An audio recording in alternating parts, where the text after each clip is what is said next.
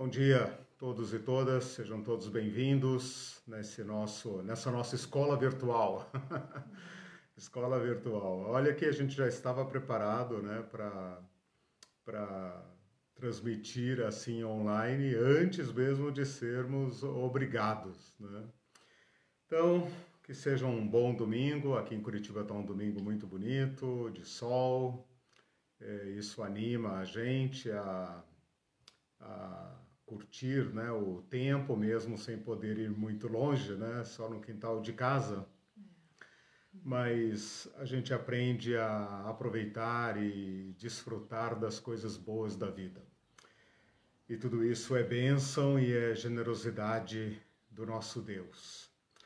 Bom, é, hoje é o nosso 21 primeiro encontro eu preciso fazer uma, uma introdução e uma explicação para uh, que vocês me acompanhem, saibam qual é o mapa das próximas aulas é, e onde nós vamos entrar, qual assunto nós vamos tratar. Vejam bem, nós terminamos na aula passada o Antigo Testamento, né? o último livro do Antigo Testamento. Já tínhamos estudado o livro de uh, Esdras e Neemias, que, segundo a minha posição, a posição que eu defendo, é o último registro histórico do Antigo Testamento. Então, as coisas seriam mais ou menos assim. Eh, no período pós-exílico, aquele período de 140 anos. Né? Eu estou repetindo alguns dados de aulas passadas.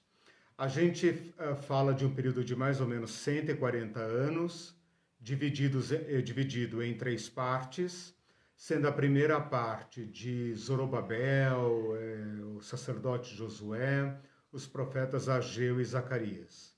A segunda parte, na segunda parte, eu inseri o profeta Malaquias e tudo isso que nós estudamos nas últimas quatro, cinco, seis aulas, dando especial atenção ao quinto debate, que é o trecho de Malaquias 3, versículos 6 a 12. E o terceiro período é o período então de Esdras e Neemias. Então, com, esse, com esses últimos encontros, nós terminamos o Antigo Testamento. Qual seria o próximo passo para a gente continuar a nossa trajetória, o nosso tema e, e dar continuidade ao nosso estudo? Seria naturalmente o Evangelho de Mateus. Seria entrar no Novo Testamento e começar a explorar, a compreender o que Jesus fala sobre generosidade, uso do dinheiro, dízimo e etc. Só que nós temos um problema aqui, e é esse problema que eu vou começar a destrinchar a partir dessa aula e vamos levar aí talvez é, cinco, seis, sete encontros para resolver este problema. O problema é o tal período interbíblico ou intertestamental ou intertestamentário, como quer que se chame.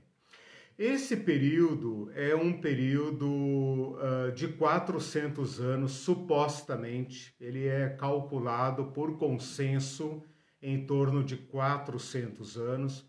Vocês devem se lembrar que quando eu falei do período pós-exílico, eu falei que ele, ele tem cerca de 140 anos por, por uma decisão, digamos, arbitrária. Né? Arbitra-se que o período da Bíblia tenha ido até o ano 400. Seja como for, isso significa que nós temos um período de quatro séculos, 400 anos, até o nascimento de Jesus. É muita coisa, tá? Se então eu pulasse do livro de Malaquias para o Evangelho de Mateus, seguindo a ordem do cânon, nós é, é, teríamos aí um prejuízo, um prejuízo é, de compreensão. Por quê? Porque esses 400 anos não são 400 anos como uh, por exemplo, a permanência de Israel no Egito. 400 anos, ficaram lá 400 anos. O que, que aconteceu em 400 anos? Ah, o povo cresceu, claro, crescimento natural, mudou o rei, cai rei, sobe rei, etc. Esses 400 anos aos quais eh, eu estou me referindo, 400 anos antes de Cristo, é um período de intensa movimentação. Né? Ele é chamado uh, por alguns estudiosos de era axial. Axial vem de eixo, né? Então, ele é um período em que parece que o mundo adiantou, o mundo girou, né? Muitas coisas da história antiga aconteceram nesse período. Por exemplo, a filosofia clássica da Grécia, uh, a sucessão de impérios que vão resultar no Império Romano, surgimento de religiões, mudança de mentalidade. Muitas coisas acontecem neste período. Então, esta é uma, uma justificativa do porquê nós temos que estudar esse período para rastrear não não propriamente, não não primeiramente os eventos históricos do período, mas a nossa temática. Em que em que uh, sentido ou em quais maneiras a relação com o dinheiro, a relação com o templo, a relação com os sacerdotes, a relação com a pobreza foi mudada, alterada até chegar àquele mundo de Jesus. Porque é em face deste mundo, desta configuração cultural, social, religiosa, política e econômica, que Jesus prega. Né? Então, Jesus não está atuando ou vivendo ou pregando, uh, uh, condenando ou salvando aprovando ou reprovando o povo de Malaquias. Ele está reprovando, ele está vivendo a problemática de um tempo muito diferente do que este período que nós acabamos de ver. Bom, essa é uma breve explicação para eu justificar por que nós vamos gastar algum tempo, e eu peço a a paciência de vocês de entrarem comigo nesse túnel do tempo, né? para que a nossa análise de Jesus, que é o ponto alto do nosso curso, é, é o nosso objetivo final, né? é ver como Jesus é, é, nos deu ordenanças a respeito dessa temática da generosidade então, para nós chegarmos até lá, para nós compreendermos a palavra de Jesus, as ordenanças, os mandamentos, as, as, a, as advertências, as exortações de Jesus, nós teremos que reconstituir este período, ok? Agora eu vou explicar então de onde nós vamos tirar material porque é a nossa Bíblia, a Bíblia protestante, evangélica, a Bíblia que a maioria de nós tem em mãos, é uma Bíblia que pula de Malaquias para Mateus. Né? Eu me lembro, meu pai, no, nos anos mais antigos, né, nos anos 70, por aí, meu pai se converteu ao, ao, ao, ao protestantismo. Né? É, não era bem lá um católico, era um católico nominal, como grande parte da população brasileira. Mas quando ele resolveu é, é, seguir uma religião, digamos assim, ele se converteu a uma igreja evangélica. E, lógico, começou a ler a Bíblia e amava muito a Bíblia. Né? Eu herdei esse gosto dele. É, ele, é, as Bíblias antigas, talvez alguém aí vá se, vá se identificar com isso, elas tinham uh, quatro páginas em branco entre Mateus, entre Malaquias e Mateus, quatro páginas em branco, para representar este período interbíblico. Esse período é chamado também período de silêncio. Mas é silêncio coisa nenhuma, né? Uh, quando se fala silêncio, significa que não houve profeta. Né? É um silêncio profético. Mas se nós considerarmos a produção é, literária, a produção de conhecimento, a produção de sabedoria, esse é um período riquíssimo. Então, esse é mais um motivo para a gente estudar o período. Bom, eu estava falando de onde nós vamos tirar material. Esse período de 400 anos é um período de é, pouco material é, histórico, histórico confiável. Né? Nós temos basicamente os livros de Macabeus, dois livros de Macabeus que se encontram na Bíblia Católica. E fora da Bíblia, nós temos um historiador da época de Jesus chamado Flávio Joséfo. Esse Flávio Joséfo, ele nasceu é, poucos anos depois da morte de Jesus e ele viveu todo o final do, do, do primeiro século, né? deve ter morrido lá pelo ano cento e cacetada, é, cento e pouco, da, da, da, era cristã, da era comum, né? E ele foi um historiador excelente. Então ele escreveu uma obra monumental, existe em português, História dos Hebreus, né? Na qual você pode tirar aí algum material. Fora isso, nós temos um período de pouco registro histórico, poucos documentos históricos. Né? Para então cobrir este período, eu vou recorrer aos livros que são deste período, tá? Eu vou, eu vou recorrer a esse material, aos livros do período interbíblico, a maioria dos quais está no cânon da Bíblia Católica, a quem usa a Bíblia evangélica, protestante, a Bíblia que nós usamos, não tem acesso a esse material. Você vai ter que comprar uma Bíblia católica ou você vai ter que é, achar uma Bíblia católica online, né? Eu estou aqui com uma edição, estou aqui com essa edição que é a, a Bíblia Pastoral, né? Da editora Paulus, que você encontra bem baratinho, acho que menos de, de 20 reais. Né? Então vale a pena ter um exemplar. A Irene está ali com outro, me mostra, me dá aqui. A Irene está aqui com uma Bíblia clássica, católica, né, em português, que é a Bíblia de Jerusalém, né? uma excelente Bíblia, é, uma, uma, uma tradução, uma Bíblia com notas de rodapé, muito interessante. Então vale a pena acessar esse material.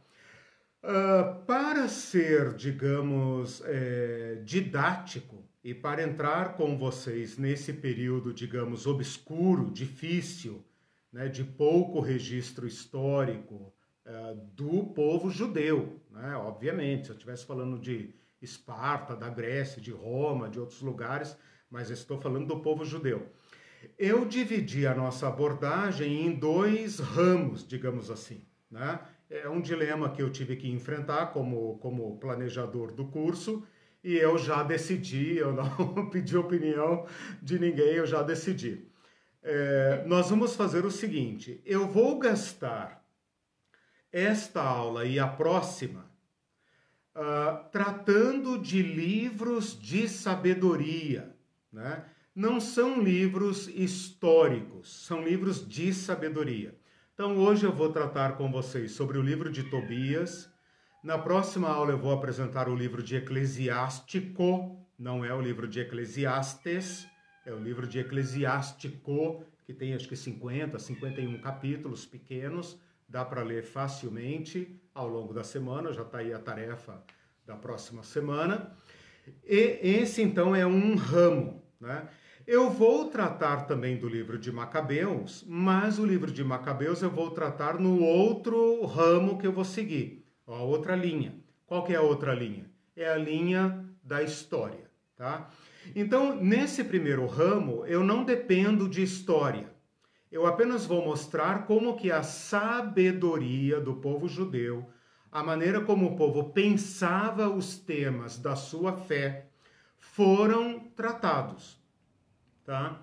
E no outro, na outra sessão, aí sim eu vou analisar o período histórico, como que historicamente o povo foi é, lidando com o templo, lidando com os sacerdotes e os levitas e lidando com os pobres, a pobreza, né?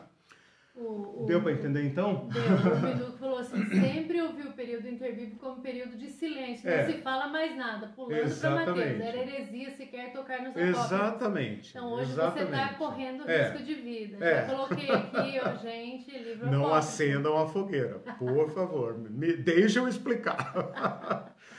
Mas é o seguinte, é, a gente é criado e formado com essa é, visão das coisas, como se os livros apócrifos fossem pecaminosos. Que os católicos chamam de deuterocanônicos, e eles fazem isso com muita razão, né?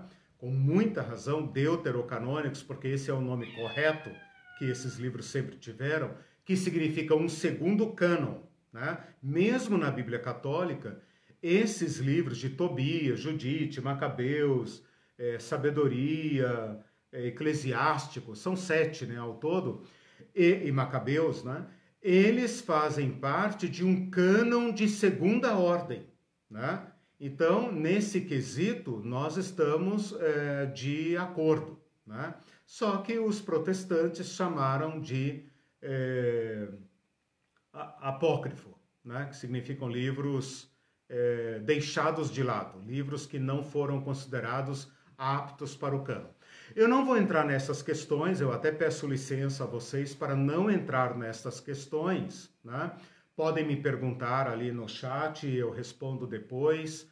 É, podem perguntar ao longo da semana, eu estou sempre olhando a página, estou cuidando dela, mas eu peço licença a vocês então para entrar neste período é, não para dar aula sobre o período interbíblico como um todo, embora eu vá usá-lo, né?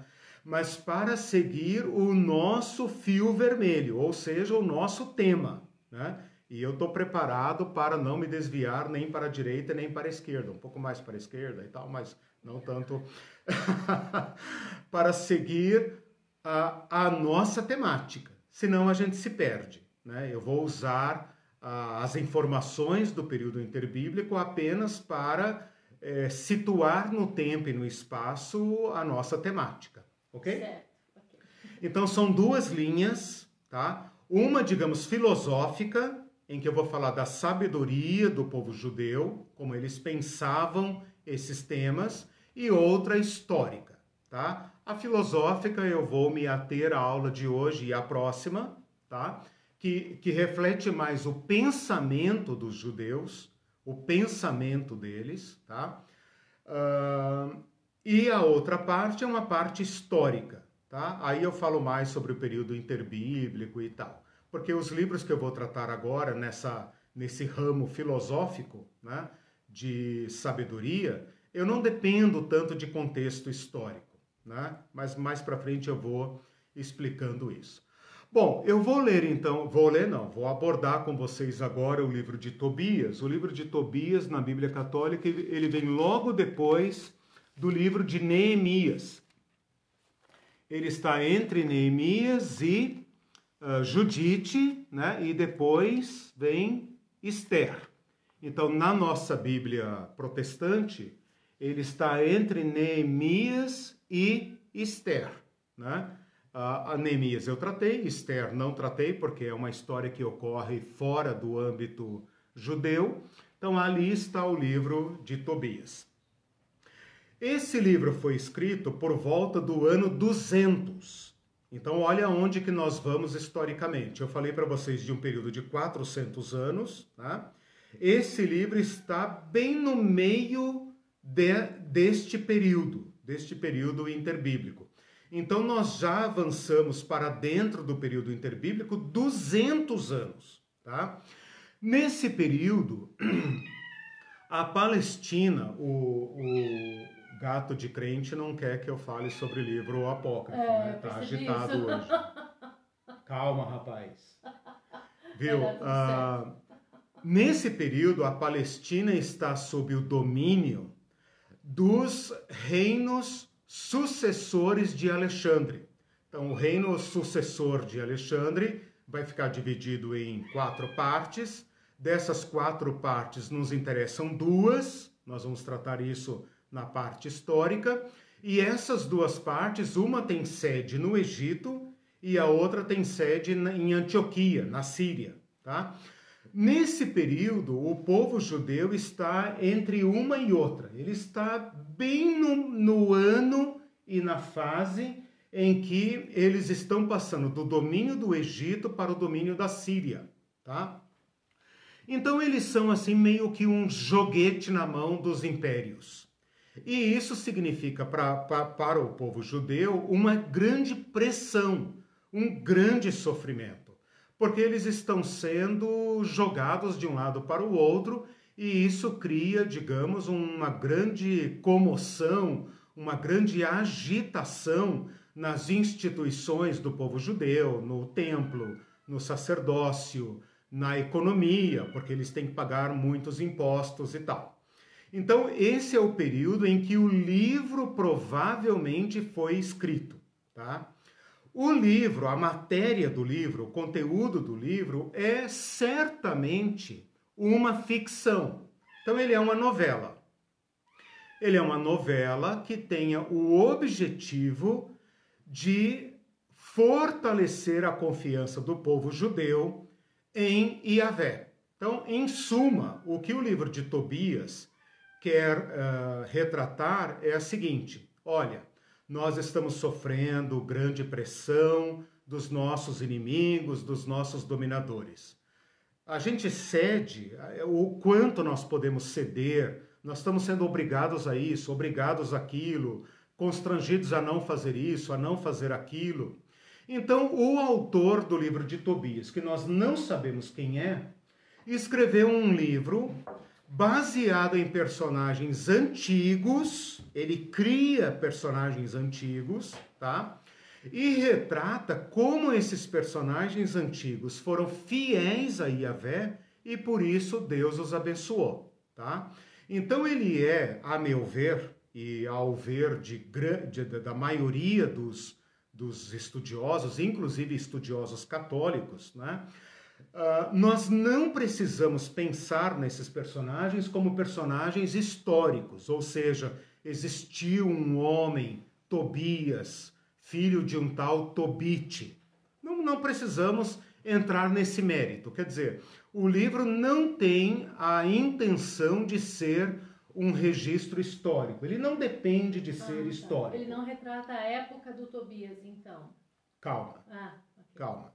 E, e, a, o seu conteúdo, o seu material não depende de ser histórico. Né? Talvez vocês vão ficar meio chocados, mas, por exemplo, essa discussão existe em torno do livro de Jó. Muita gente acha que o homem Jó não existiu que ele é uma novela de sabedoria, né? Porque existindo ou não existindo Jó, aquele drama humano é real e a discussão em torno dele é real, né? Eu particularmente acredito que Jó foi um homem real que viveu um drama real e em cima da, do seu drama se elaborou aquele livro de sabedoria. O livro de Tobias, fique à vontade, né? Se você ler lá e quiser achar, não, não, eu acho que Tobias existiu mesmo e tal, não sei o que, tá, fique à vontade. Não, não, não importa, na verdade, tá? Por quê? Porque o objetivo dele é demonstrar a sabedoria do povo judeu, como que o povo judeu pode se agarrar à lei de Yahvé e à sua tradição e como é esta fidelidade a Deus que garantirá a existência do povo judeu, ok? A Irene perguntou, tá, então ele retrata o período, olha só, aqui nós vamos para um segundo ponto importante. Embora o livro tenha sido escrito no ano 200, tá? Ele retrata um personagem que deve ter vivido lá nos anos 700. ok?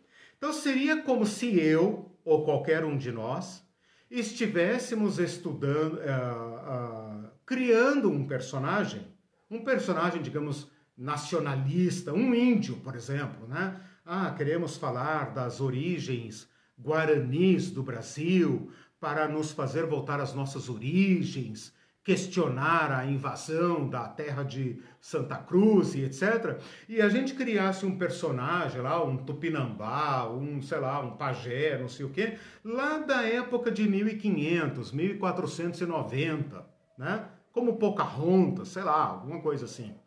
E a gente então, baseado numa época real, em personagens possíveis, nós criássemos agora uma ideologia brasileira. Acho que mais ou menos como como José de Alencar, desculpa se eu falar alguma besteira agora, José de Alencar, que escreveu Iracema, se alguém me corrigir, por favor, né? Uh, aquele ideal né, do, do, do, do, povo brasileiro, das origens, aquela romantização do nosso povo e tal, para que a gente uh, recupere o, o glamour né, de ser brasileiro, né, de viver nessa terra e tal. Seria mais ou menos como isso, tá? Então, para nosso objetivo, esse livro não tem valor histórico. Por quê? Porque ele retrata um período de 400 a 500 anos antes do da escrita do livro. Então eu estou fazendo uma separação entre o livro e o personagem do livro.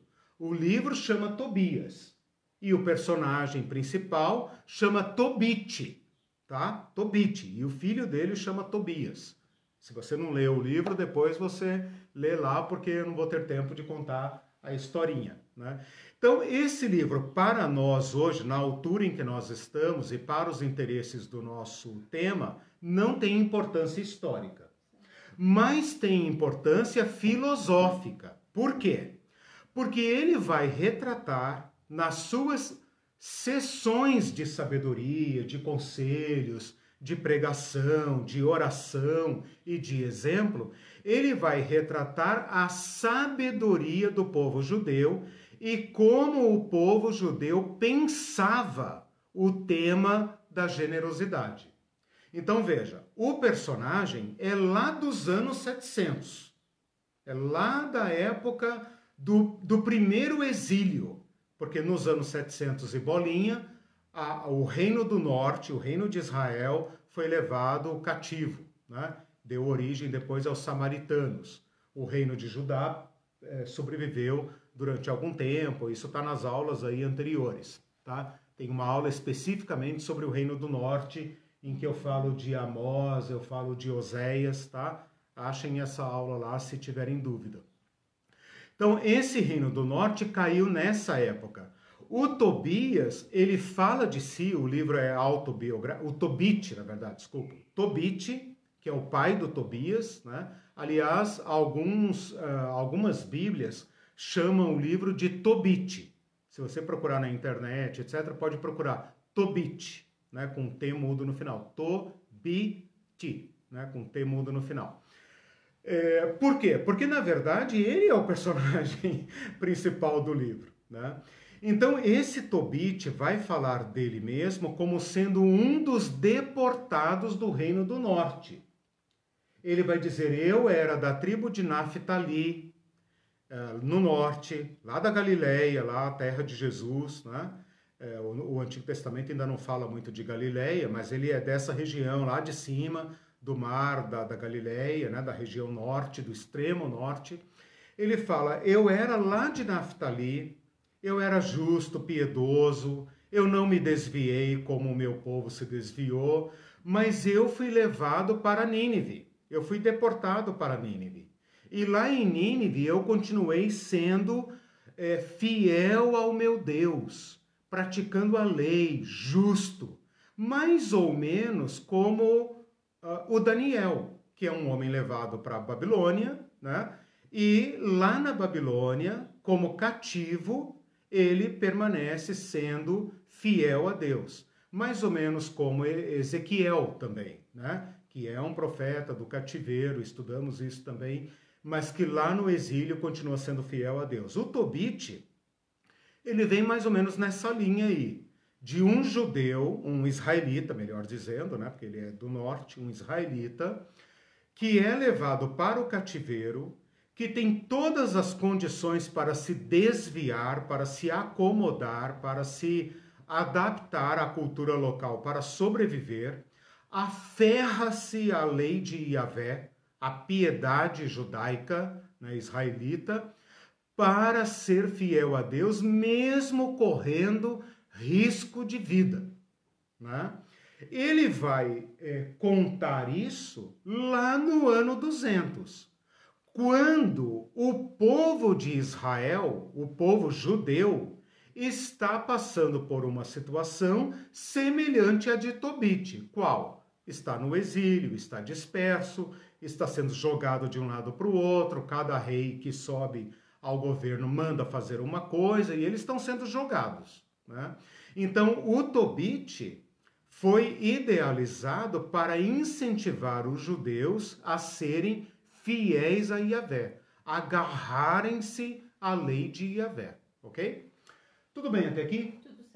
Tudo certo. Então vocês entenderam que o livro foi escrito no ano 200, mas o personagem é do ano 700, uhum. né? Seria como se eu estivesse escrevendo sobre um personagem lá de Pedro Álvares Cabral, Pero Vaz de Caminha, né?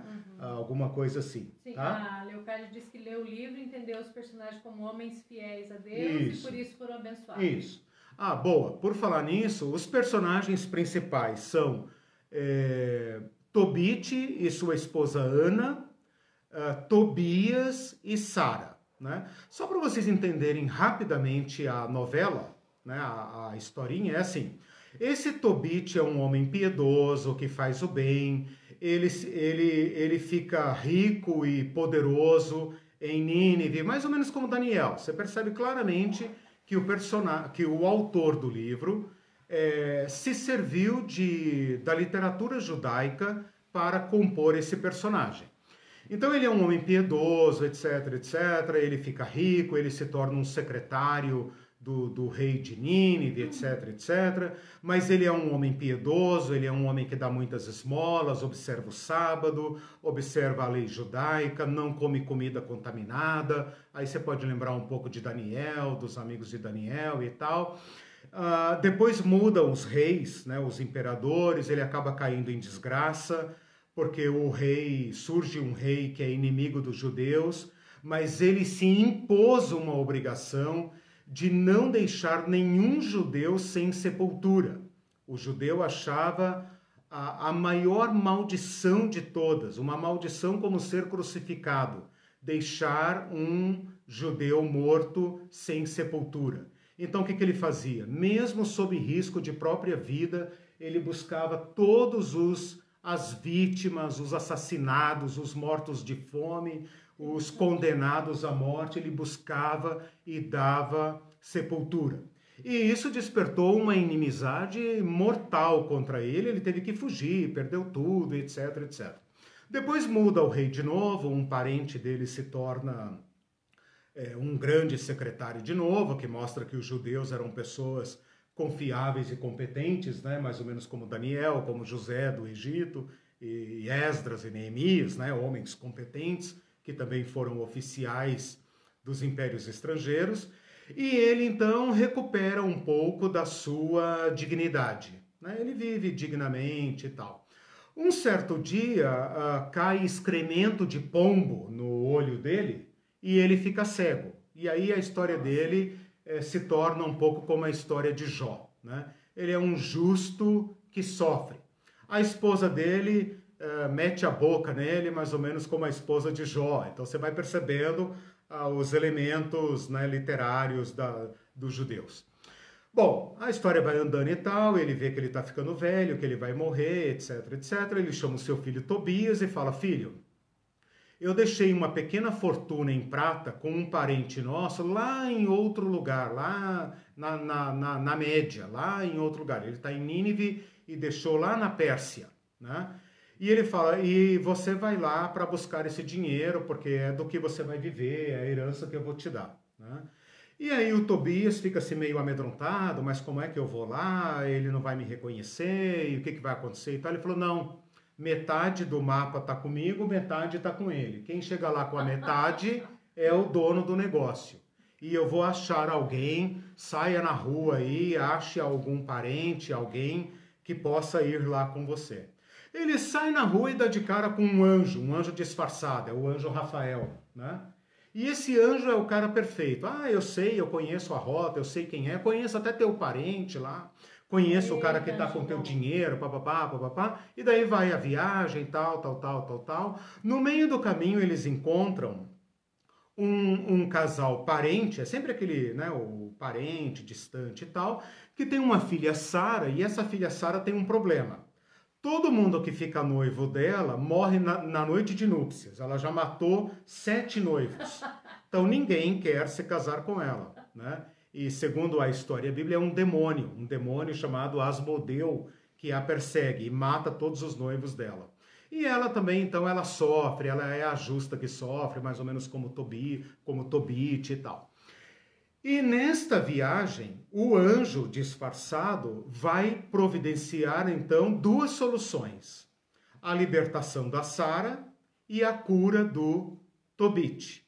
Então, tudo corre às mil maravilhas. Ele fala para o Tobias: Olha, nós vamos chegar na casa do teu parente, tem uma moça lá, virgem, linda, né? linda, filha única, etc, etc. Você vai pedir a mão dela em casamento porque você é parente próximo, o pai dela não vai poder te é, negar porque você tem direito, etc, etc. Aí o Tobias fala: caramba, mas eu vou ser o oitavo então a morrer.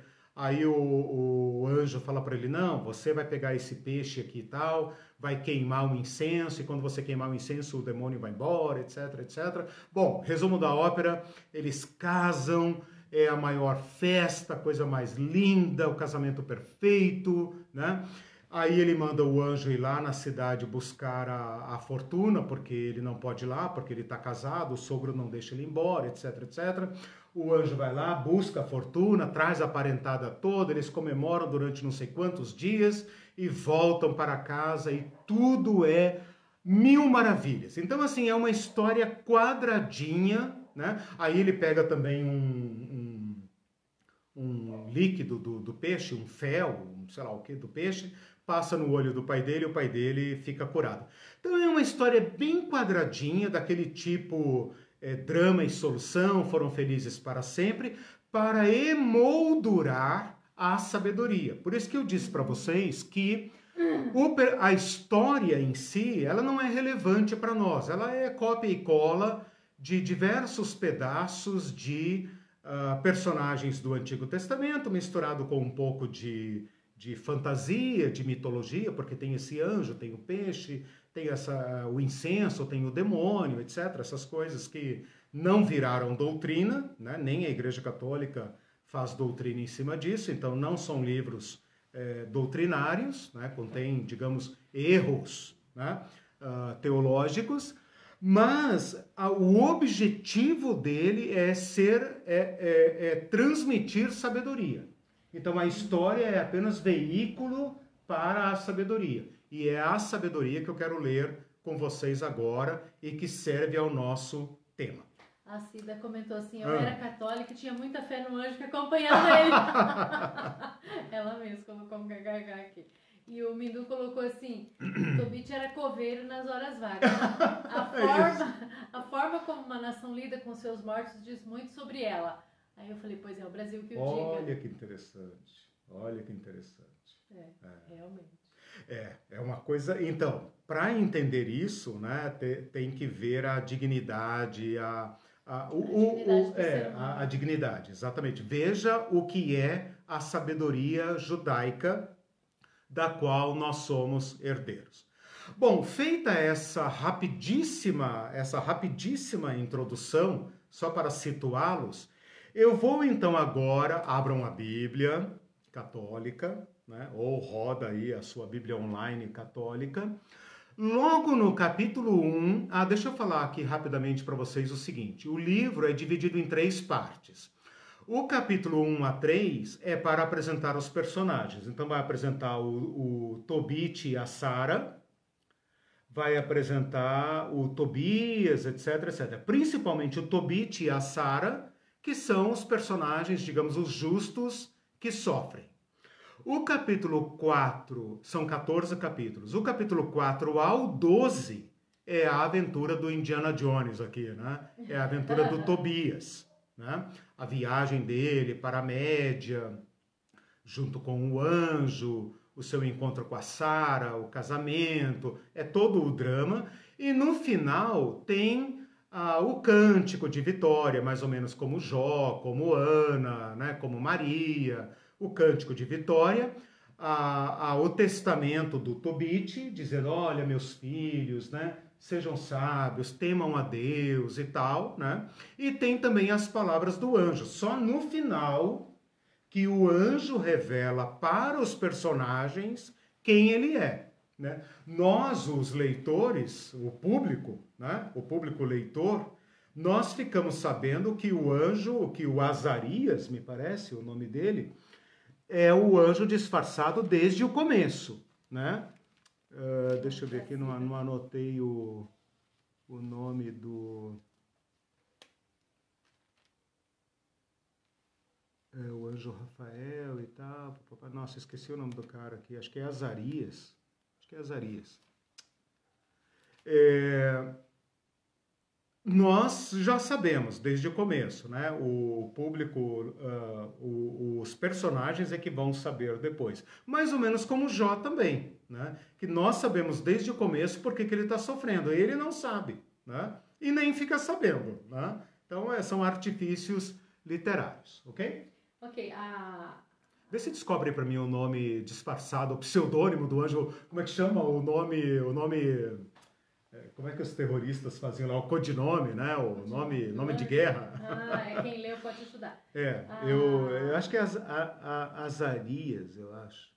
Tá. O Israel está perguntando hum. se os poéticos da Bíblia não católica podem hum. ser comparados a Tobias. Não, né? Os poéticos os da Bíblia. Os livros poéticos da Bíblia? Não, porque os livros poéticos... Bom, tem o caso de Jó, né? Porque os poéticos da nossa Bíblia é Salmos, é, Provérbios, Eclesiastes, Cantares. Mas tem né? valor histórico e também. E tem o... Que foram escritos para a época, né? Sim, sim, não, valor histórico sim, mas eles não são livros de narrativa histórica, né? Ah, o, o único, bom, se eu entendi bem, o problema está em torno de Jó, que é um livro poético, mas com moldura histórica, uhum. né? Moldura histórica. Os livros é, de, da Bíblia Católica não são poéticos. O Tobias, a Judite o Macabeus estão na seção de históricos. Né? Ah, é? Poéticos. Poe... Não, porque ele é um livro histórico. Uhum. Né? Eu que vou extrair dele sabedoria, porque para mim, aqui, ele não tem valor histórico. Uhum. Né? É, mas uh, livros poéticos da Bíblia Católica que nós não temos, acho que são dois, né? que é o o Sabedoria de Salomão e o Eclesiástico. Né? Eu vou analisar apenas o Eclesiástico, porque o de Sabedoria não trata do nosso tema, então não, não vou entrar nele. Bom, então eu falei, uh, tá, eu falei das três sessões. Na primeira sessão, quando a gente está, quando Tobit está se apresentando, nos versículos 6 a 8, ele nos dá uma lição sobre o dízimo. Então, olha só, os crentes, de um modo geral, não conhecem essa passagem. Eles conhecem Malaquias 3,10, mas eles não conhecem Tobit. Uhum. Tobit, capítulo 1, versículos 6 a 8. Sobre o anjo, você, o nome é Rafael. Você queria saber o codinome. Isso, o codinome. Eu acho que é Azarias, ah, se não me engano. É, é que, Rafael. Mas se você folhear aí capítulo 5 e tal, aí tal, você vai ver, porque o anjo, o anjo vai com ele, é só passar o, o nome ali. Ah, é... A Isamira tá. diz que anjo está muito atual. É, é exatamente. Boa. É, olha só, vou ler então dos versículos 6 a 8. Ele está falando da sua piedade, como ele era um homem piedoso, mais ou menos como Jó, né? Muitas vezes eu era o único a ir em peregrinação a Jerusalém por causa das festas, a fim de cumprir a lei perpétua que obriga todo Israel. Ele está dizendo: eu morava lá no norte, ninguém ia, meus parentes seguiam o bezerro de ouro do Jeroboão, mas eu ia a Jerusalém, sempre. Eu corria a Jerusalém com os primeiros frutos da lavoura e as primeiras crias dos animais, com o dízimo do gado e a primeira lã das ovelhas. e as entregava aos sacerdotes, filhos de Arão, para o altar, aos levitas que estavam exercendo função em Jerusalém. Eu entregava o dízimo do trigo, do vinho, do óleo, das romãs, dos figos e das frutas. Nos seis anos consecutivos, eu converti o segundo dízimo em dinheiro e o gastava a cada ano em Jerusalém. O terceiro dízimo eu dava para os órfãos, as viúvas e os estrangeiros convertidos que viviam com os israelitas, e o dava a eles de três em três anos. Então nós comíamos juntos conforme a lei de Moisés. Veja, o Tobit aqui é pintado como o israelita, o judeu ideal. Né? Ele, ele demonstra compreensão da lei nos, na sua prática ideal. Lembrem que eu, nós lemos em Malaquias: vocês se desviaram desde o começo. Vocês se desviaram dos meus estatutos, vocês me roubam desde o começo. Né? E nós analisamos ao longo dessa nossa caminhada que a palavra dízimo some da história de Israel, né? e ela só vai aparecer em reformas religiosas. E vocês também devem saber, devem se lembrar e devem saber que o reino de, do norte, o reino de Israel, se desviou desde o começo, desde Jeroboão, né? E não mais ia a Jerusalém, a não ser os piedosos. Tobit é retratado entre esses piedosos. Ele fala: Eu era o único a ir em peregrinação a Jerusalém, para seguir a lei que obriga todo Israel. Ou seja, eu não me desviei. Eu ia a Jerusalém e olhe aqui a fidelidade e a lealdade dele, cumprindo rigorosamente a lei. Eu até ousaria dizer que quem escreveu esta parte é um escriba que havia acabado de ler Levítico, Números e Deuteronômio. Porque ele cita os dízimos aqui, os três dízimos, literalmente exatamente como a lei manda. O primeiro dízimo, um dízimo para o sacerdote, para o, o templo, né? Uh, para o templo, para o sacerdote, para o levita, um segundo dízimo que ele comia perante o Senhor em Jerusalém, e um terceiro dízimo que era dado aos pobres, aos órfãos, às viúvas e aos estrangeiros. Então é um cara perfeito. É o judeu que tem a lei diante dos seus olhos, tem a lei gravada no coração. Né? O que, que isso daqui nos interessa? Nos interessa pelo seguinte: significa dizer que lá no ano 200, lá no período interbíblico, é assim que os escribas, os mestres, os piedosos entendiam a lei. E é assim que eles deveriam viver. Nós vamos ver depois no outro tronco, no tronco histórico, que o templo nesta época estava largado para as cobras porque logo depois virá a Revolução dos Macabeus. Leia também Macabeus. Né? E existe então uma corrente, um grupo, um grupo, uma, uma, um, uma escola filosófica, digamos assim, filosófico-religiosa, que requer a observância rigorosa da lei. Esta escola religiosa vai aparecer no Novo Testamento na representado por quem?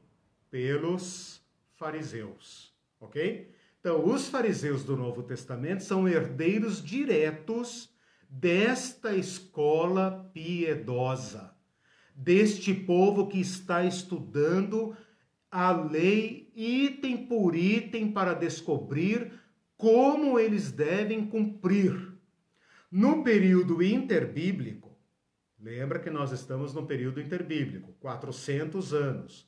Estamos no meio dele, no ano 200, tá?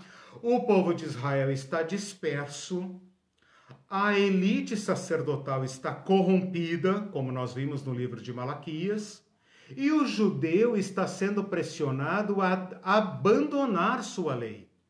E ele está numa situação crítica. Então, em reação, em reação a esta situação, surge esse povo que vai estudar a lei criteriosamente e vai é, perseguir o seguinte ideal: a única forma de sobreviver é agarrar a lei de Moisés. Tudo isso nos aconteceu porque nós abandonamos a lei de Moisés. Tudo isso está nos acontecendo porque nós abandonamos a lei de Moisés. Nós devemos então estudar a lei, revirar a lei, achar as particularidades da lei, onde nós estamos errando, qual dízimo nós não estamos dando. E então os professores, os escribas, os, doutores da lei começam a investigar, investigar, investigar. Por isso é que não tem livros canônicos nesse período. Não tem livro canônico, mas não tem silêncio, meus irmãos e irmãs. Tem uma intensa produção de material literário em cima dos livros canônicos para descobrir por que é que o reino de Deus não vem. Agora, deem um pulinho comigo no Novo Testamento. Aqueles fariseus que nós gostamos de tacar pedra, eles são o supra-sumo dessa escola. Eles querem seguir a lei rangendo os dentes e se tornando ultra religiosos para trazer o reino de Deus. Mas o reino de Deus não veio por esta busca. Vai vir por outra busca por um doidão chamado Jesus, que não guarda o sábado, não lava a mão, come hortelã, endro, cominho, trigo sem dadízimo. Então é por isso que nós estamos estudando o livro de Tobit. Bom, o que eu tenho até agora com vocês nesta referência, vou entrar rapidamente no outro tema, é uh, uma consciência legalística, idealística da prática do dízimo, com boa intenção. Ninguém pense que o Tobit, o Tobit é um homem adorável. Eu estava ontem comentando com a Irene, a Leocádia também, desculpa a Leocádia comentar teu, teu exemplo, ela compartilhou comigo durante a semana que ela ficou emocionada lendo Tobit, e de fato, o homem Tobit, sua mulher, os dramas humanos e tal, é de um valor literário belíssimo. O Tobit é um homem é, perfeito, do mais alto nível, do mais alto nível moral. Né? Então, quando ele diz isso aqui, ele está falando: eu agarrei-me à lei do Senhor. E esta atitude é que está norteando os judeus do período interbíblico. Quais judeus? Os judeus que esperam o reino de Deus. É assim que eles aguardavam o reino de Deus, estudando a lei, pesquisando minúcias da lei, para é, obter de Deus a graça, a misericórdia, a, a, o perdão dos pecados e Deus então libertar o povo é, judeu do jugo estrangeiro e reconstituir a nação. É importante pensar que logo depois, isso nós vamos ver na, na outra sessão, na sessão histórica, logo depois, essa pressão vai atingir o nível máximo esta opressão contra os judeus vai atingir o nível máximo. Né? e vai re, uh, estourar a Revolução Macabeia. E a Revolução Macabeia nada mais é do que a perda da paciência. Tipo assim, pela observância da lei, não vai rolar. Pela observância da lei, não vai rolar. Aliás, se nós guardarmos o sábado, nossos inimigos nos atacam no sábado e nos matam. Então eles pegam em armas. E na época de Jesus, essa escola filosófica, política, militar também existe. O Novo Testamento não fala dela, né? chama de ladrões e salteadores, mas ela está no pedaço. Né? Quando chegarmos lá, eu vou falar isso para vocês.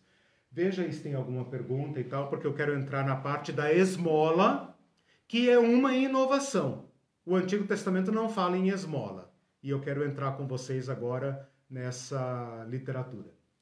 É, o Israel brincou, falou, mas não era o, o trízimo do anjo, Valdomiro? e o Celso disse, está é, mostrando aqui a, a semelhança com o livro de Jó, ah, é, Mulher de Tobit, onde estão sim, as tuas esmolas? Sim. Onde estão as tuas Exato. obras? Todos sabem o que isso te acarretou. Tobias uhum. 2,14. Uhum. Mulher de Jó, persistes ainda em tua integridade, amaldiçoa Deus e morre de uma isso. vez. Jó 2,9. Ele mostrou a semelhança. Até é o justo, né, também que sofre. Ele é extremamente justo. Ele é um homem como Jó, né? Até nas agruras de Jó e Tobit, uhum. os capítulos que descrevem os infortúnios dos dois são de certa forma semelhantes. Sim. Isso demonstra, Celso e demais, isso demonstra o seguinte, que o autor do livro de Tobit, Tobias, tem a riqueza literária do judeu em mente, é fácil para ele, né? E como eu disse para vocês, é uma historinha, é um enredo simples, né? É um enredo simples, inspirado, né? Aqui tem partes de Abraão, de José, de Daniel, de Jó, é, o Tobit encarna o, o judeu justo. Né? Então tem todos os ingredientes.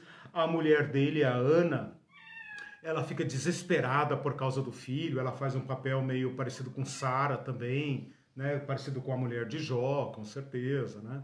Bem, bem observado. O Israel ah, mais um comentário, hum. um personagem como proposta pedagógica. Não Sim. mostra exatamente que naquele período a consciência geral era de total ruptura com a lei do próprio judaísmo. Não mostra. Não mostra. Isso, é, exato. Ah, mostra que quando pressionados para se helenizarem, ou seja, para se converterem à religião dos povos, sob pressão, o povo judeu reagiu, parte do povo judeu reagiu agarrando-se à lei. Lembra, o apóstolo Paulo era fariseu. O apóstolo Paulo fala: Eu venho da escola mais severa da minha nação, da nossa religião. Né? Então, este apego à lei, séculos depois, vai se tornar, digamos, uma seita, um modo de viver a lei. Né?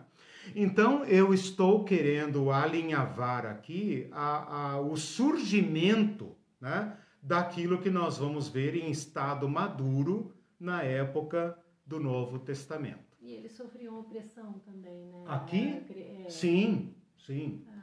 Então, esse é o meu dilema, né? Eu tenho que tratar da história do povo do período interbíblico sem ter dado a aula de história. Então, depois que eu testar com vocês, minha cobaias, eu vou ver se essa é a melhor forma de. Porque é a primeira vez que eu estou dando esse curso, né? Todo mundo uhum. tem a primeira vez, Lembrando é a primeira existe vez. Existe já um curso sobre isso, né? Na, ah, Online. Não sei se tá, o que do período ah, interbíblico? É, você não, não sei se está disponível. Mas a gente pode sei. ver e depois falar é, para eles. Ok. Bom, uh, deixe-me falar agora um pouco sobre esmola. No capítulo 1 ainda, versículo 16 a 18, capítulo 1, ainda está falando do Tobite, da justiça do Tobite, né, um tipo de Jó. Ele fala o seguinte: No tempo de Salmanazar, Salmanazar, um, um imperador assírio, dei muita esmola aos meus compatriotas. Então ele enriqueceu, ele se tornou um judeu bem-sucedido, mas ele não lembrou da, dos judeus pobres, do, dos seus irmãos pobres. Então, dei muita esmola. eu dava o meu próprio alimento para os que estavam com fome. Eu dava roupa aos que estavam mal vestidos. Isso faz lembrar alguma coisa do, do Novo Testamento lá? Jesus, quando vier, né, e tal. Você percebe claramente que Jesus e o autor de Mateus têm Tobite em mente. Né? Tive fome, me deste de comer. Tive sede, me desse de beber, né? Então eu dava o meu alimento a quem estava com fome, eu, eu dava minha roupa aos que estavam mal vestidos, e quando via o cadáver de algum compatriota jogado fora das muralhas, olha aí a violência a, da, das muralhas de Nínive, eu o enterrava. Também sepultei aqueles que Senaqueribe, o imperador perverso que eu falei, matou. O, o Senaqueribe matou quando voltou da Judéia por ocasião do castigo que o rei do céu lhe deu por causa das blasfêmias que ele disse. Esse Senaqueribe é um imperador que tentou atacar o reino de Judá, porém Deus o feriu. Então Tobias aqui pega o outro lado, né, a outra câmera, a câmera da fuga do Senaqueribe fala: quando ele chegou lá em Nínive, ele matou muito judeu por causa de raiva, eh, por raiva. Mas eu os enterrei. Eu recolhia os corpos às escondidas e os enterrava. Senaqueribe procu mandava procurá-los, mas não os encontrava. Então ele se tornou altamente piedoso. E por causa disso, ele é, foi é, perseguido e etc, e etc. No capítulo 2, versículos 1 a 5, uh, ah, ele já voltou para outro imperador. Então tem outro imperador, eu falei do Salmanazar, que, com quem ele trabalhou, falei do Senaqueribe, agora ele fala no tempo de Azaradon. No tempo de Azaradon, é, não quer dizer nada, é, é, é aramaico, tá? Azaradon é, não é daí que vem a palavra azar. azar vem do árabe, tá? não tem nada a ver. Azaradon. É, na época do Azaradon, o, um parente dele tem, digamos, um grande status na, no, no governo e ele então pode voltar, pode. É, ele é bem tratado, digamos assim. Ele é como alguém que empobreceu, mas que está sendo amparado pela família. Então, ele praticou a piedade com seus parentes Agora seus parentes praticam misericórdia para com ele, dá a ele uma vida digna, mas ele já está cego. Então, no capítulo 2, ainda falando da sua justiça, ele fala assim: era a festa de Pentecostes. E o filho dele, Tobias, tinha preparado uma refeição, uma festa. Olha a observância da lei aí. E ele senta na mesa e fala: Filho, não vou comer Vá primeiro procurar um dos nossos irmãos deportados de Nínive, algum pobre de coração fiel. Então ele fala para o seu filho: Não vou comer, tá tudo muito gostoso, muito bonito e tal, mas não vou comer. Traga um pobre dos nossos irmãos para comer conosco. Isso parece um pouco com o Evangelho, parece com Jesus, né? É, da, quando vocês derem uma festa, chame os pobres, reparta com os pobres. Essa ética está aqui no livro de Tobias. Uh, e aí o, o, o, o filho sai para procurar um pobre e, na verdade, encontra um uh, judeu que acabava de ser é, é, assassinado. Então ele fala: então para mim acabou a festa. Vai procurar esse, traz o corpo e guarda para a gente sepultar é, no nascer do sol e tal. Então aquilo que era uma festa de alegria, uma festa da colheita, se torna para ele amargura. Inclusive lá no, no texto ele cita o profeta é, Amós. Ele cita o profeta Amós e, e ele cita o profeta Amós, depois vocês leiam lá e tal, para a gente ganhar tempo. Ele cita o profeta Amós, que havia profetizado no Reino do Norte. Né? Então, mais uma vez, a piedade dele. Quando ele vai mandar seu filho em viagem, no capítulo 4, versículos 7 a 11, no capítulo 4, versículos 7 a 11, ele vai dar conselhos ao seu filho. É mais ou menos como aquele patriarca que está para morrer, como Abraão fez, como Isaac, é, Jacó, aliás, Abraão não tanto, é, Isaac e Jacó, né, especialmente, Moisés, aquele patriarca que reúne o povo para dar conselhos, dar a bênção, para recomendar. Ele chama o seu filho, ele fala: Filho, olha, eu estou para morrer, né, e tal, mas eu deixei uma pequena fortuna para você. Então ele vai dar aqueles últimos conselhos para o seu filho. Então prestem atenção, versículos 7 a 11. Dê esmolas daquilo que você possui e não seja mesquinho. Se você vê um pobre, não desvie o rosto, e Deus não afastará seu rosto de você. Olha aí, Provérbios, a sabedoria hebraica. Que sua esmola seja proporcional aos bens que você possui. Se você tem muito, dê muito. Se você tem pouco, não tenha receio de dar conforme esse pouco. Assim você estará guardando um tesouro para o dia da necessidade. Parece com Jesus, parece com uh, Salomão, Eclesiastes, né? Você estará fazendo de acordo com a necessidade.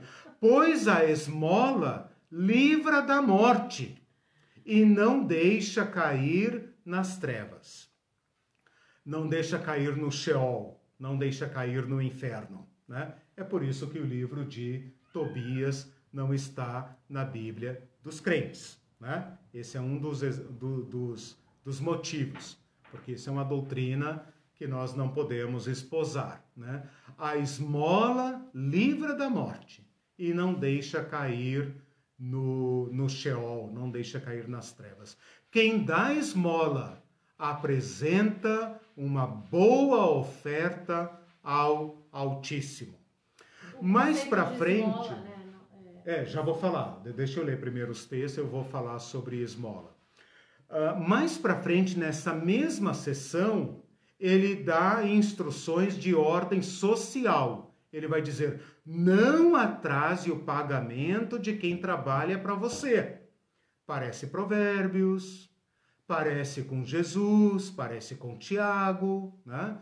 Pague sem demora e se você estiver sendo justo, Deus te recompensará. Reparta seu pão com quem tem fome e suas roupas com quem está nu. Parece com a justiça dele. Eu dei o exemplo. Faça como seu pai fez.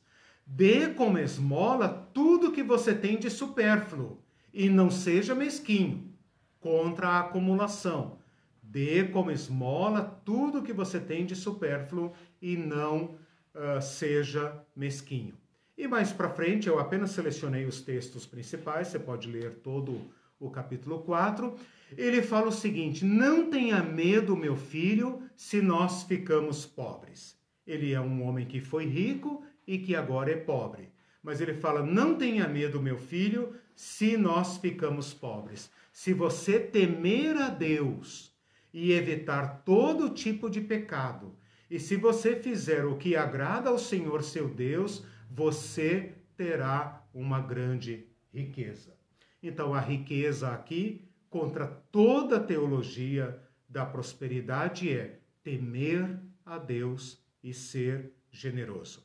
Paulo vai dizer a mesma coisa no Novo Testamento. Né? Grande fonte de lucro é a piedade com contentamento. Né? Bom, lá no final do livro, o Tobit sobreviveu, foi curado, é mais ou menos como a história de Jó, né? Jó achava que ele ia morrer, apodrecido e tal, mas não, ele fica bom e tal. Isaac, Jacó, Jacó achava que ia morrer de luto pelo seu filho, mas não, ele vai morrer é, velho e tal, papapá. Então, com o Tobit acontece a mesma coisa. Né? Lá no final do livro, no capítulo 12, Uh, o, o, Rafael, deixa eu ver aqui, uh, o Rafael, o anjo, o anjo, não é ainda a velhice do Tobit, o anjo fala para o, o, a família feliz. Então, a família feliz, o Tobit curado, o, Tobit, o Tobias casado com a, com a Sara, todo mundo feliz, maravilhoso e tal. O anjo está para se despedir, para ir embora, e ele dá conselhos à família, ainda sem dizer que ele é o anjo, tá? Uh, não, ele, desculpa, ele já está dizendo que é o anjo. Ele veio abençoar a família de Tobias e de Sara, porque Deus viu as obras de justiça praticadas por Tobit, mais ou menos como Jó de novo. Né? Eu vi as suas esmolas e tal, repartindo os bens e sepultando os indigentes. Então Deus aqui é retratado pelo anjo Rafael, como mais ou menos acontece com Daniel, né? Uh, dizendo assim: olha, Deus viu como você é bom, como você dá esmolas, como você reparte os seus bens, como você sepulta os pobres, etc. E Deus então me mandou para te abençoar. E aí o anjo dá conselhos. Ele fala: pratique o bem e não lhes acontecerá nenhuma desgraça. Vale mais a oração com jejum e esmola com justiça, vale mais a oração com jejum e a esmola com justiça do que a riqueza adquirida com a injustiça.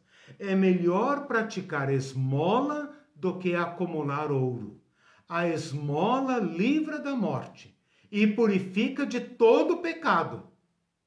A esmola livra da morte e purifica de todo pecado. Então, o próprio Deus, por meio do anjo, autentica a justiça de Tobias. Né? Quem pratica esmola terá vida longa. Os pecadores e os injustos serão inimigos de si próprio. Então, aquela justiça que Tobias e Tobit vive e ensina para o Tobit, agora é homologada, legitimada, aprovada pelo próprio Deus, mais ou menos como Deus fez com Jó. Né? A justiça de Jó é boa, a dos seus amigos não é boa, mas a justiça de Jó é boa. Né? Uh, isso é comparado, né? tem diversos elementos aqui com provérbios, com salmos, etc, etc. Então, esses conselhos são colocados aqui na boca do anjo, né? E aí você lembra, por favor, que esse livro foi escrito no ano 200 e tudo que o anjo está falando, tudo que Tobit está falando, é para a nação judaica. Tipo, não abandonem a lei. É melhor ser pobre e agarrado à lei do Senhor seu Deus, do que uh, enriquecer aqui junto com os ímpios. Né? Esses que estão enriquecendo junto com os ímpios vão se ferrar. E vocês, pobres, é que vão ver o reino de Deus chegar. Parece com Jesus, parece com o Evangelho. Né?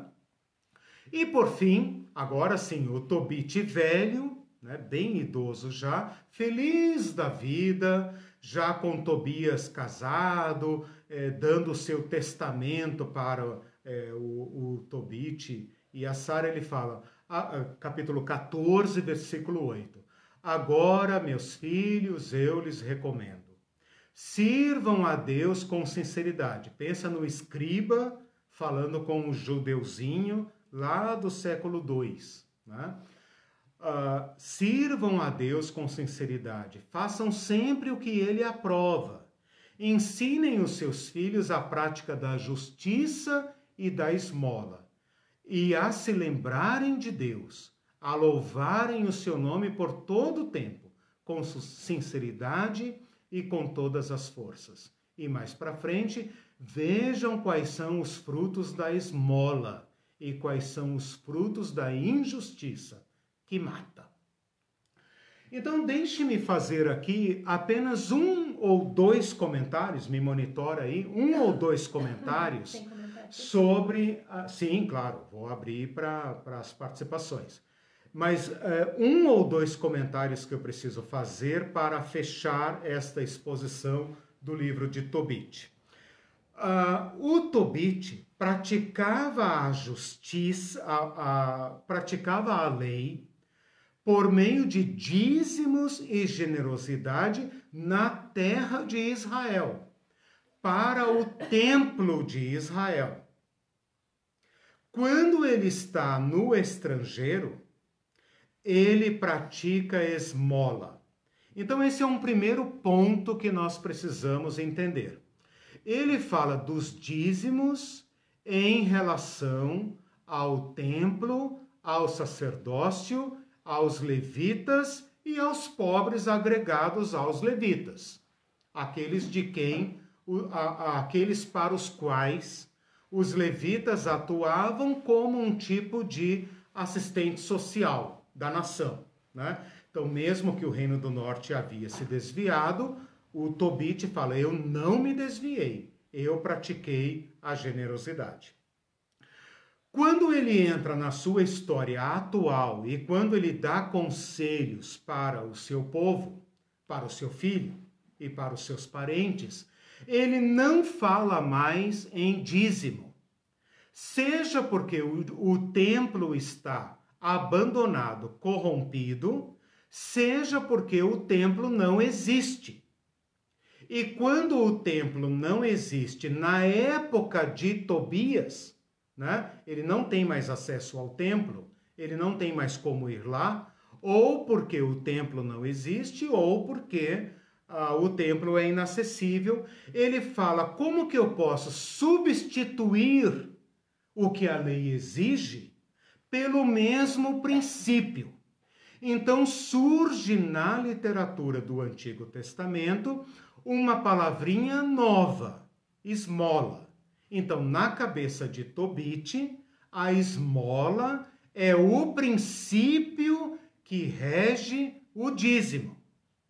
E é por isso que no Novo Testamento nós vamos encontrar mais vezes a palavra esmola do que a palavra dízimo. Ok? Então, se você pesquisar no, no Antigo Testamento, você não encontra a palavra esmola em lugar nenhum da Bíblia de crente. Mas se você pesquisar na Bíblia Católica, você vai encontrar a palavra esmola. Aonde? Nos livros que nós chamamos de apócrifos, ok? Então a esmola vai surgir num período interbíblico ela é uma ética da generosidade situada no período interbíblico. Por quê? Para que nenhum judeu dissesse: ah, não tenho templo, ah, o templo está corrompido, ah, eu não conheço nenhum levita, ah, eu não estou na terra da lei, então estou desobrigado da lei. O livro de Tobias está aqui para dizer: Onde você estiver, você pode dar esmolas. Porque este é o princípio por trás da lei do dízimo. Né? Por isso, eu entendo, ele não manda em nenhum momento o seu filho Tobias dar esmola. Segundo comentário, então, um é esse: o aparecimento da palavra esmola no lugar da palavra dízimo. E o segundo, que para mim é o, é o argumento principal e que vai mudar completamente o nosso conceito de esmola, é que para nós em português, de origem latina e até a origem grega, muda completamente o sentido da palavra esmola. A nossa palavra esmola vem do latim, vem do espanhol, limosna que é uma corrupção, uma deturpação, uma perda de letras da palavra grega elimosine. Não tem nada a ver com limusine, eu já fui ver, não tem nada a ver. Elimosine. Esta é a palavra grega. Esta é a palavra que Jesus usa, que Paulo usa, uh, que os autores do Novo Testamento usam. Elimosine. E ela significa misericórdia. E ela vem da palavra, é, aliás, ela significa uh, esmola, é, ela é derivada de misericordioso. Então, bem-aventurados misericordiosos, porque alcançarão misericórdia. A gente poderia ler esse texto assim: Bem-aventurados que dão esmola, porque eles também receberão esmola de Deus. Eles receberão misericórdia de Deus. Ela vem de uma palavra grega que é eleos, eleos, que significa no Novo Testamento misericórdia. Ok. Nós que estamos acostumados com o Novo Testamento entendemos a misericórdia. A gente fala, ah, seja misericordioso. Nós pedimos misericórdia de Deus, né? Mas a gente não pede muito misericórdia dos outros, porque uh, falar em misericórdia significa uh, assumir o seu, a sua posição de miserável. E nós não somos miseráveis, né? Nós não queremos, nós não pedimos misericórdia para ninguém. Né? Nós temos misericórdia dos miseráveis, porque a palavra misericórdia, miseria, misericordia, né? ela tem a miséria no meio. Então, como nós somos pessoas ricas, filhos de Deus e etc., né? não fica bem a gente pedir misericórdia uns para os outros. Fica bem a gente passar bem, né? Quer dizer, não fica bem a gente passar bem enquanto os outros e tal. A gente tem que praticar misericórdia. Mas isso é assim, digamos, o glacezinho do bolo da nossa fé, né? O, o judaísmo é obrigado a praticar misericórdia. O catolicismo recomenda fortemente a prática da misericórdia. O islamismo é um dos cinco pontos da religião deles. Eu esqueci de pesquisar aqui a palavra, uh, não me lembro se alguém puder achar aí. A, a, é um dos cinco pontos, um dos cinco fundamentos da, le, da, da religião islâmica, o dar esmolas. Né? É o Ramadã, é o, a, a, a confissão, é o jejum, etc. E o dar esmolas. Nós, protestantes, jogamos isso para escanteio, né? nós jogamos fora. Eu queria lembrar que no Antigo Testamento não tem a palavra esmola, porque tem a palavra tzedeká. Então, quando um judeu estendia a mão, quando um judeu do Novo Testamento ou do Antigo Testamento empobrece, ele pede tzedeká. E a palavra tzedeká vem da palavra tzedek, que significa justiça. Então, um judeu não pede uma esmolinha, pelo uma amor moedinha. de Deus, uma moedinha, pelo amor de Deus. Atende o pobre miserável, ele pede justiça. Então, quando um judeu empobrece, ele empobrece porque faltou justiça. E ele pede justiça ele clama por justiça. Então, um judeu pedindo justiça pelas ruas é um aguilhão na consciência de todo judeu dizendo: vocês não estão praticando tzedeká, vocês não estão sendo tzedeká, vocês não estão praticando tzedek. Então é um clamor por justiça social é um clamor pela repartição dos bens. Alguém está com terra a mais. Alguém comeu a terra da viúva, a terra do órfão, porque todos receberam propriedade, todos receberam herança. Então, se eu perdi minhas terras, alguém acumulou as minhas terras e está faltando justiça. Esta palavra foi traduzida por misericórdia. Tudo bem, não tem problema. Desde que você entenda o que Jesus quis dizer com misericórdia. Então a gente poderia retraduzir o livro, uh, o Evangelho, o Sermão do Monte, dizendo: Bem-aventurados os justos, porque eles alcançarão justiça. O problema é que os protestantes deram outro sentido à palavra justiça. A palavra justiça passou a ser para nós evangélicos uma declaração de Deus por meio de Jesus Cristo.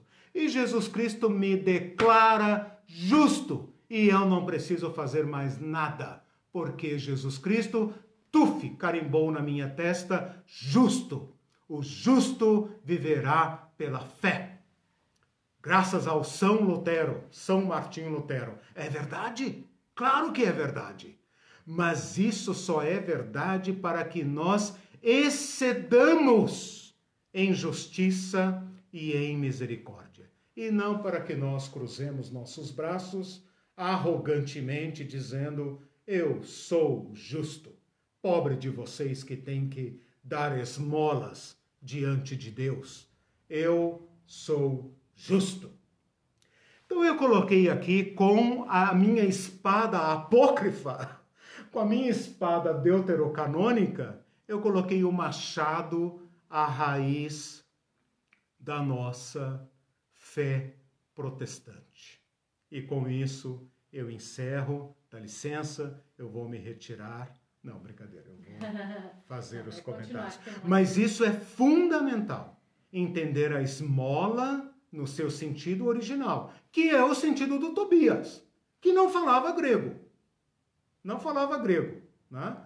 Uh, o livro, provavelmente escrito em aramaico, se perdeu, só conhecemos a, a cópia grega, beleza, tudo bem. Né? Mas na origem, o que Tobit está falando para o seu filho, e agora vai ficar claro quando ele fala: não tenha medo de empobrecer, não acumule, pratique justiça, pratique misericórdia. Ok. É, o Israel está perguntando aqui: essa piedade tão voltada para si mesmos não é confiável também para. não é condenável também para formar um caráter universal reto? Mas a piedade nunca é voltada para si. Exato, exato. eu acho que essa explicação que eu dei agora do que é piedade uh, responde a sua questão, mas meu irmão, você está coberto de razão. Por quê? Uhum. Porque nós vivemos na época do individualismo total. E o, a nossa fé protestante nasceu no mesmo vaso do individualismo. A, as teses protestantes favorecem imensamente o individualismo. Porque eu posso ler a Bíblia sozinho. Eu sou justo sozinho. Eu não preciso olhar para o irmão ao lado.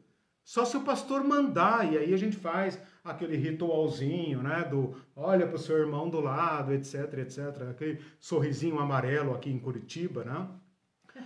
A nossa fé protestante, ela resgatou a responsabilidade individual, mas ela exacerbou o individualismo. E isso nós temos que recuperar uhum. na fé judaico-cristã. Que os protestantes adoram falar que nós somos herdeiros da fé judaico-cristã, da tradição judaico-cristã. Então tá aí um, um, um fio para a gente resgatar. Uhum. Nós queremos a justiça social. Social, coletiva. Nós queremos que não haja pobres entre nós. Eu sei que a economia sempre vai gerar pobres, mas nós envidaremos todos os esforços para que não haja pobres entre nós. Essa fezinha protestante, da qual todos nós somos herdeiros, eu sou protestante, mas sou crítico do São Lutero e sou crítico da minha própria fé, né? porque é Jesus Cristo que eu quero seguir e nós queremos seguir. Uh, nós todos temos pobres no meio da igreja, ou seja, nós estamos tão desviados que nós não nos importamos com a pobreza social e também não nos importamos com a pobreza eclesial, ou seja, intereclesial dentro da igreja. Nós, a ética de Tobias aqui, eu não sei se vocês perceberam, ele fala assim: seja caridoso e generoso com os bons, com os piedosos. Até o estrangeiro, ele fala que com o estrangeiro é piedoso. Jesus vai chutar o último, a última estaca da barraca. da barraca do Tobias. Ele vai dizer: "Não, meu amigo. Você vai ter que ser generoso com o inimigo, com o cara que te que te arranca a pele. Você vai dizer: "Olha, leva isso também", né? Uhum. Então, você tem toda a razão, meu irmão. Nós temos que rever, porque esse joio foi plantado junto com o protestantismo.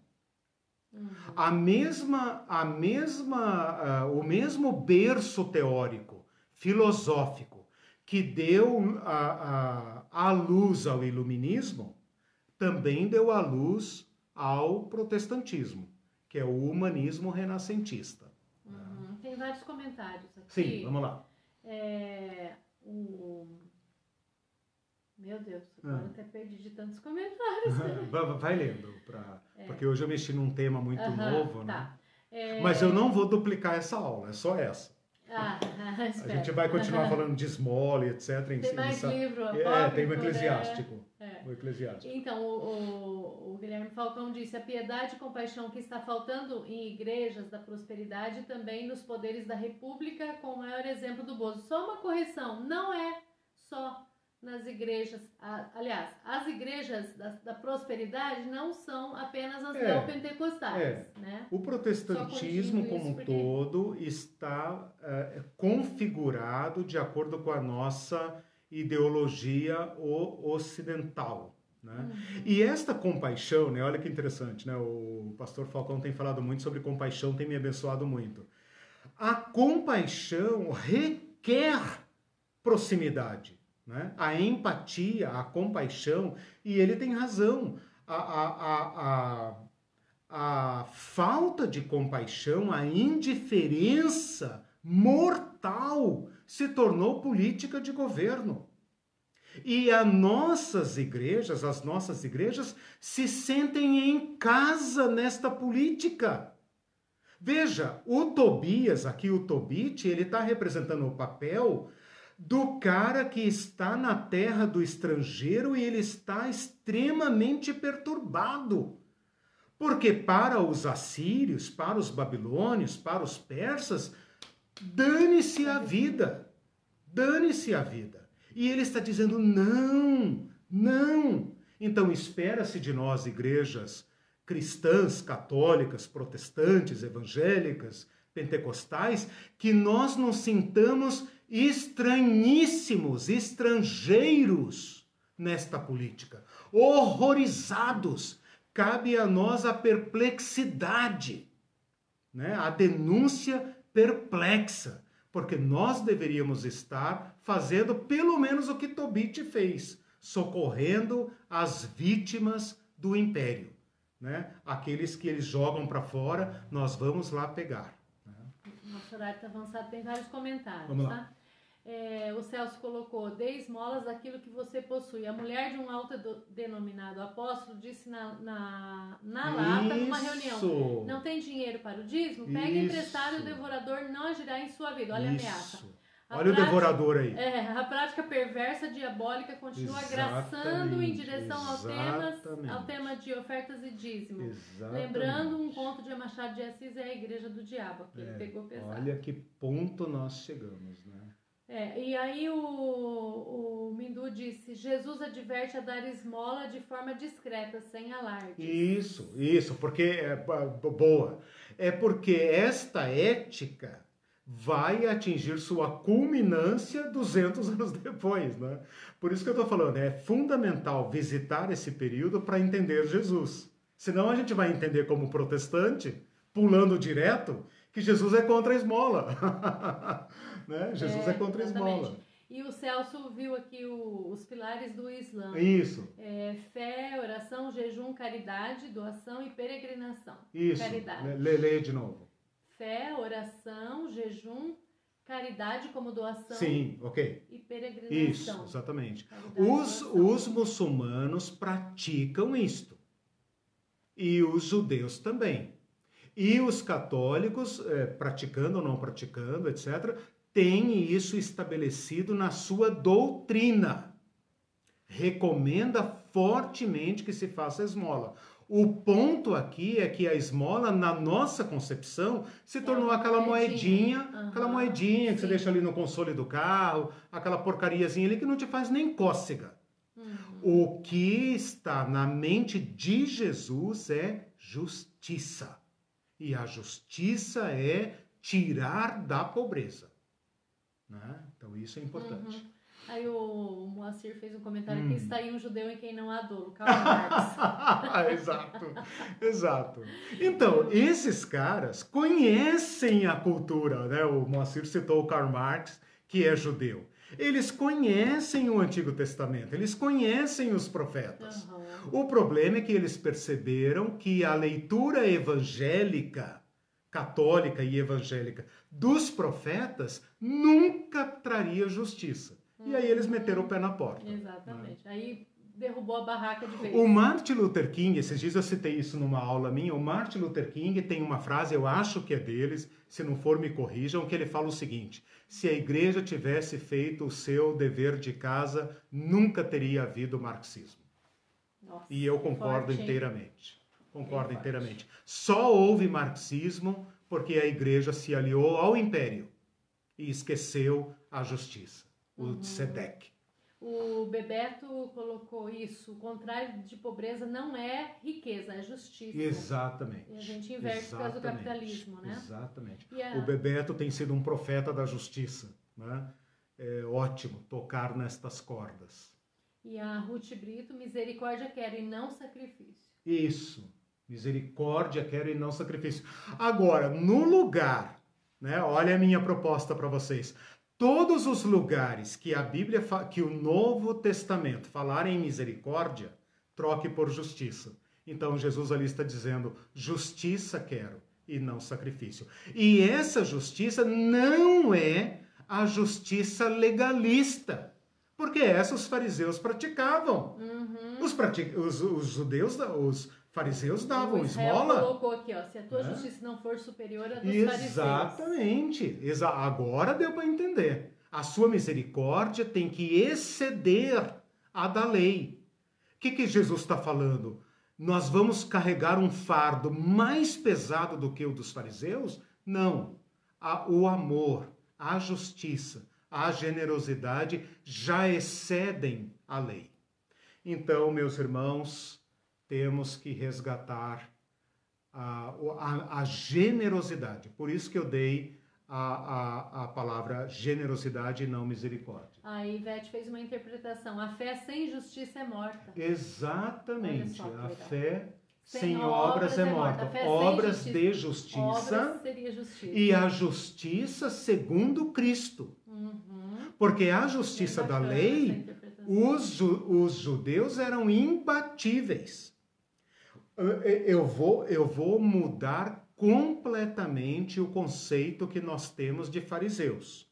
Porque nós aprendemos a tacar pedra em fariseu, e aliás, fariseu, na nossa linguagem, se você abrir agora o dicionário, fariseu vai estar lá como legalista, hipócrita, religioso fingido e etc. Não é. O fariseu é o último, é, é o pico da pirâmide que se pode chegar pela prática da justiça de Moisés. E Jesus extrapola isso, levando-os ao desespero. E é aí que nós entramos. Então, nós temos que fazer esta recuperação do período interbíblico para entendermos Jesus.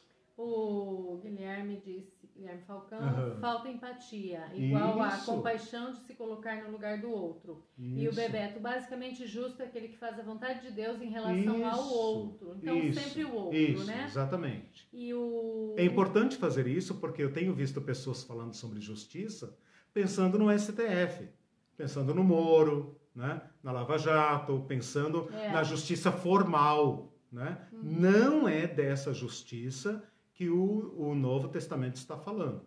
Está falando da minha justiça, da justiça como virtude, uhum. né? da sua e da minha.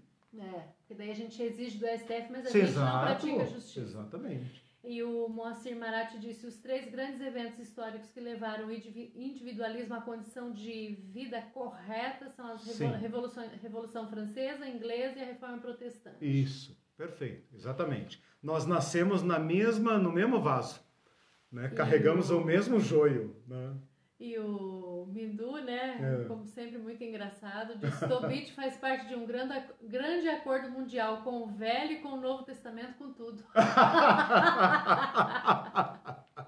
terminar. Ai, muito boa, muito bom. Gente, é, é isso. É isso. Uhum. Tive que ser muito rápido. Estamos atrasados. Sobre, é, eu já vou terminar. Sobre o período interbíblico, nós vamos falar amplamente, você vai ter uma boa noção. Sobre Tobias, é só, encerramos aqui. Leia o livrinho, bonito, virtuoso, é, ajuda a entender o Novo Testamento, né? E essa lição está disponível lá no site é, é, www.ebdonline.com.br.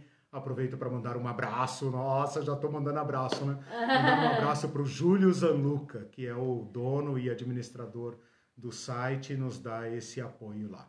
Uhum. Ah, fiquem todos com Deus, aprendam sobre justiça e generosidade. Tchau, Deus Beijão. abençoe, boa, boa semana. semana. Tchau.